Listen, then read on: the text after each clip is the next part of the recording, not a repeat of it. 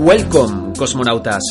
Bienvenidos a la apertura de la segunda temporada de informes semanales de Star Citizen. En esta ocasión echaremos un vistazo atrás, repasando todos los hitos que han logrado los desarrolladores hasta el momento y profundizaremos en todo lo comentado en el ATV de esta semana. Al finalizar 2017, el crowdfunding del juego ha alcanzado los 175 millones de dólares. Específicamente se han recaudado 35 millones de dólares solo durante este año. Vamos a repasar de manera tangible todo lo liberado durante los parches de 2017. A finales de 2016, el juego se encontraba en su versión 2.6 con la recién adición de Star Marine. La versión 2.6.1 se puso en marcha el 18 de febrero de 2017 con la intención de acercarnos una versión de corrección de errores y la adición del servicio regional dividido en Estados Unidos, Europa y Australia. Recibimos la actualización de la Super Hornet, así como la primera iteración del Mega Mapa que afectaba en principio a hangares y a la Arena Commander Single Player. El megamapa fue el preludio del sistema de contenedores que básicamente era un pequeño nivel de carga de todos los activos necesarios para lograr contener objetos según las demandas que el juego presentaba. Básicamente reducía de manera increíble los tiempos de carga, un primer paso necesario para conseguir que el juego se desarrollara de la forma acertada. Tras esto, finalmente conocimos la liberación de Spectrum, una plataforma de comunicación que se puso en marcha para acercar a toda la comunidad, Actualmente es una aplicación que unifica lo mejor de Reddit y programas de chat, pero obviamente centrado exclusivamente en Star Citizen. La Alpha 2.6.2 fue liberada el 31 de marzo centrándose en la mejora de rendimiento y en la corrección de errores, y como punto importante añadió la primera iteración del megamapa al universo persistente, la Drake Buccaneer se introdujo durante el parche seguido de la liberación de la versión 2.6.3 el 3 de abril que corregía errores de caída de servers y otra gran cantidad de problemas hallados en la versión anterior. A partir de esta actualización, no conocimos más parches hasta la liberación de la versión 3.0 a Evocati a principios de octubre. Esta falta de contenido actualizado durante seis meses fue frustrante tanto para los seguidores como para los desarrolladores de la misma forma. El retraso tuvo lugar debido a una gran cantidad enorme de partes importantes del desarrollo de Star Citizen, que incluían gran cantidad de nuevas mecánicas, diferentes sistemas en comparación a la versión anterior del juego, la gran cantidad de tecnologías añadidas en una sola actualización, las pruebas conceptuales de las mismas y todo el proceso para lograr que funcionaran adecuadamente fue el motivo principal del retraso, ya que la versión 3.0 será algo así como la espina dorsal de la criatura que Zig está creando. Uno de los puntos más importantes en la versión 3.0 fue la adición del sistema de objetos 2.0 y la reconstrucción del sistema de Stanton, que actualmente se encuentra en desarrollo permitiéndonos solo llegar hasta una cuarta parte de su futura totalidad, los aterrizajes planetarios en lunas del sistema de generación de planetas que fue incluido en la misma versión fue uno de los puntos fuertes, junto a la adición de la mecánica de carga, más tipos de misiones, nuevas naves y vehículos como la Nox, la Dragonfly, el Ursa Rover, la Constellation Aquila, la Prospector y el Gran Reward de la Cutlass Black. La actualización del sistema de vuelo, la adición del sistema de resistencia y el sistema de oxígeno, y el tan esperado sistema de compraventa en tiendas. Finalmente se puso en marcha el parche 3.0 el 23 de diciembre, incluyendo la introducción del Delta Patcher. El Delta Patcher nos permitirá básicamente actualizar el contenido del juego de manera mucho más constante y con contenidos menores, en lugar del antiguo sistema de actualización de parches ineficientemente enormes que han dado una gran cantidad de trabajo al equipo y una gran cantidad de frustración a los seguidores del juego. La introducción del parche 3.0 ha tenido grandes problemas de rendimiento, siendo el más importante el rendimiento ofrecido, incluso para peces de alta gama, y la gran cantidad de variabilidad dando lugar a variaciones de 5 a 50 FPS en circunstancias similares.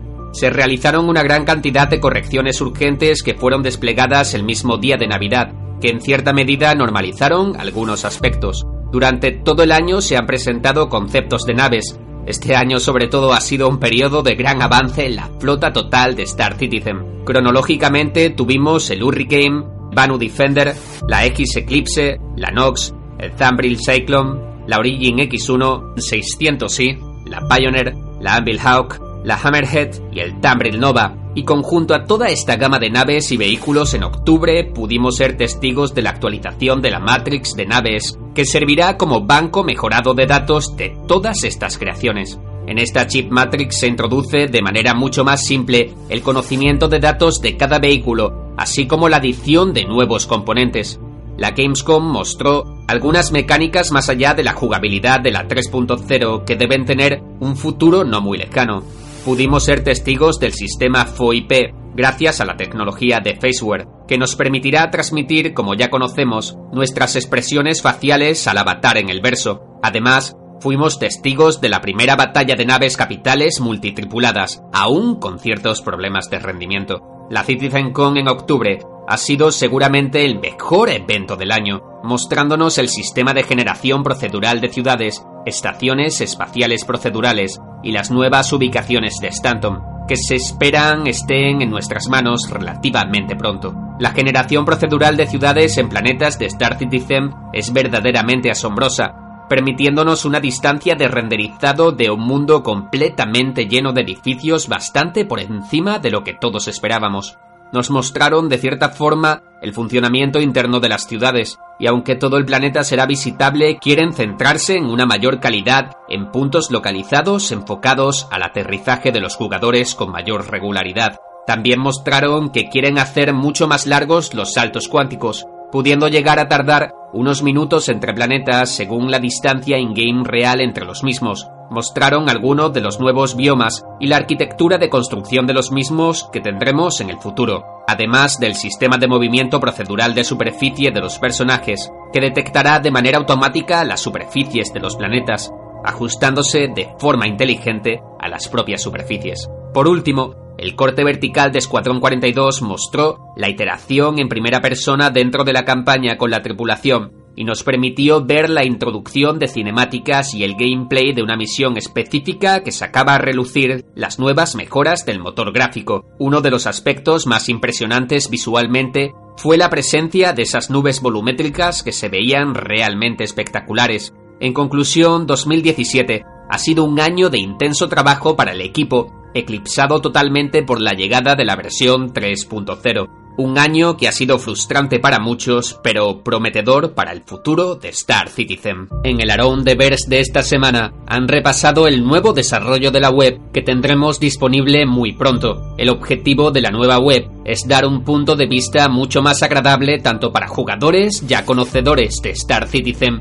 como para todos aquellos nuevos jugadores que están por llegar el equipo de desarrollo de la web ha dividido el diseño en tres partes muy diferenciadas, los dos juegos Escuadrón 42 y el universo persistente, y una tercera zona específica para el seguimiento del desarrollo de Star Citizen. También han simplificado todo el diseño dando una apariencia mucho más minimalista y menos saturada de información para nuevos jugadores. Adicionalmente, en el apartado superior podemos ver el enlace tanto a la tienda como a la zona de apoyo o a Spectrum y la nueva zona de login.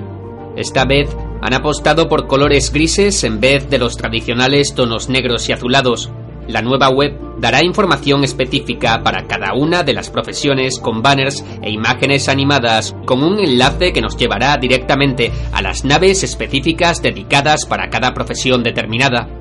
Esto hará mucho más sencilla la búsqueda de la nave deseada por los nuevos jugadores que desconocen toda la información que se comenta cada semana, haciendo que la iniciación en el juego sea mucho más sencilla. Además, han añadido diferentes tutoriales gráficos animados para cada una de las profesiones, en los que se explicará cómo realizar determinadas profesiones y más datos importantes en caso de que el jugador quiera profundizar en una mecánica concreta. Todo el diseño para la web se inspira en clásicas películas de ficción, dando un enfoque futurista y detallista muy inmersivo que se adapta perfectamente al diseño del propio Spectrum, haciendo que ambos fluyan en consonancia. Además, han creado una versión para smartphone dedicada, permitiendo un acceso más sencillo para todos los usuarios. La versión adaptada será muy semejante a la versión web, evitando contrastes y diferencias entre ambas versiones, El punto clave de la nueva web que disfrutaremos próximamente es acercar Star Citizen